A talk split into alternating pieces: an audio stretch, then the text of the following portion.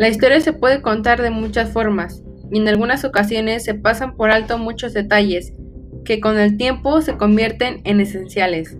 Estás escuchando Curiosidades de la Historia, un podcast original de Spotify.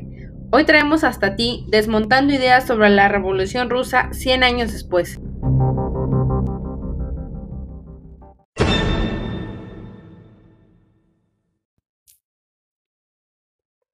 Empecemos junto al historiador Guillermo Pérez Sánchez, autor del libro La conquista del poder de los bolcheviques en Rusia y su repercusión mundial. Una interpretación 100 años después. Repasemos algunos de los acontecimientos más importantes de aquellos días.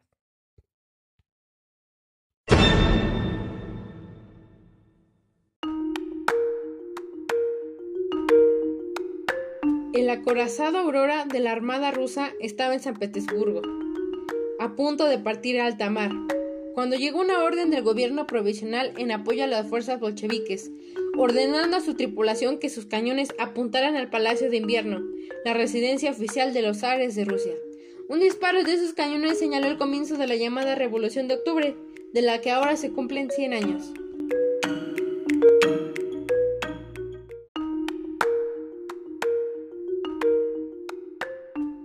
No fue octubre rojo, sino noviembre rojo, momento en que la revolución rusa estaba vigente el calendario juliano, que llevaba como unos 13 días respecto al calendario gregoriano, por el cual nos regimos actualmente.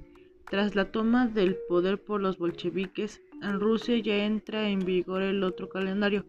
Por eso, aquellos días de insurrección bolchevique tuvieron lugar el 24 y 25 de octubre, según el calendario juliano. Pero el aniversario en nuestros días se cumple el 6 y el 7 de noviembre.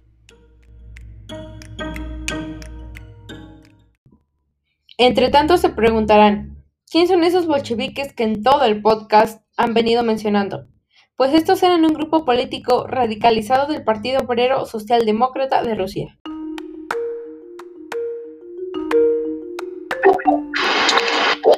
Víctimas durante la Revolución Rusa y la participación en la Primera Guerra Mundial provocan diversas revueltas en las calles.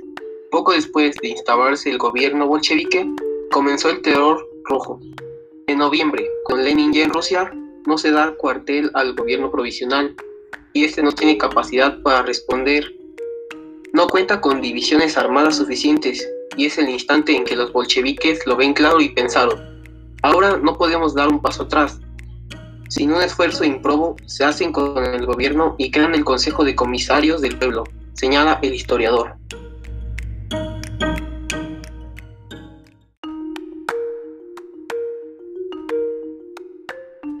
Cuando los bolcheviques toman el poder en los primeros días de noviembre, deciden mantener la fecha de la convocatoria de elecciones a la Duma, la Cámara Baja Rusa, celebrando el 25 de noviembre de 1917 la primera vez que había elecciones dignas en Rusia. Estaban llamados a votar 36 millones de electores, pero los bolcheviques no ganaron. El partido ganador fue el Social Revolucionario. Cuando se abre la Duma Constituyente el 5 de enero de 1918, los bolcheviques en minoría pretenden que la Duma les dé el apoyo y les consolide como el único gobierno viable. La Duma rechaza estas pretensiones. Fue entonces cuando empezó la persecución a todos los contrarios al bolchevismo.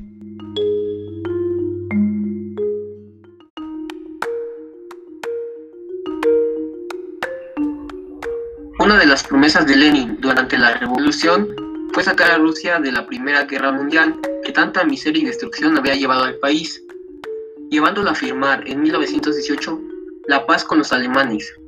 Con esto estalla la guerra civil, enfrentamiento entre rojos bolcheviques y blancos militares del zar derrocado. Los contrarios a Lenin no aceptaron esa asunción del poder. Precisamente con esta guerra se marca la consolidación del poder de los bolcheviques esa situación contrajo consecuencias terribles para Rusia, mucho peores que lo que había sufrido en la Primera Guerra Mundial.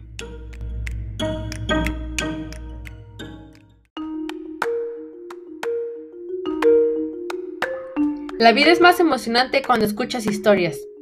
La historia es la disciplina que estudia y expone acontecimientos y hechos que pertenecen al tiempo pasado.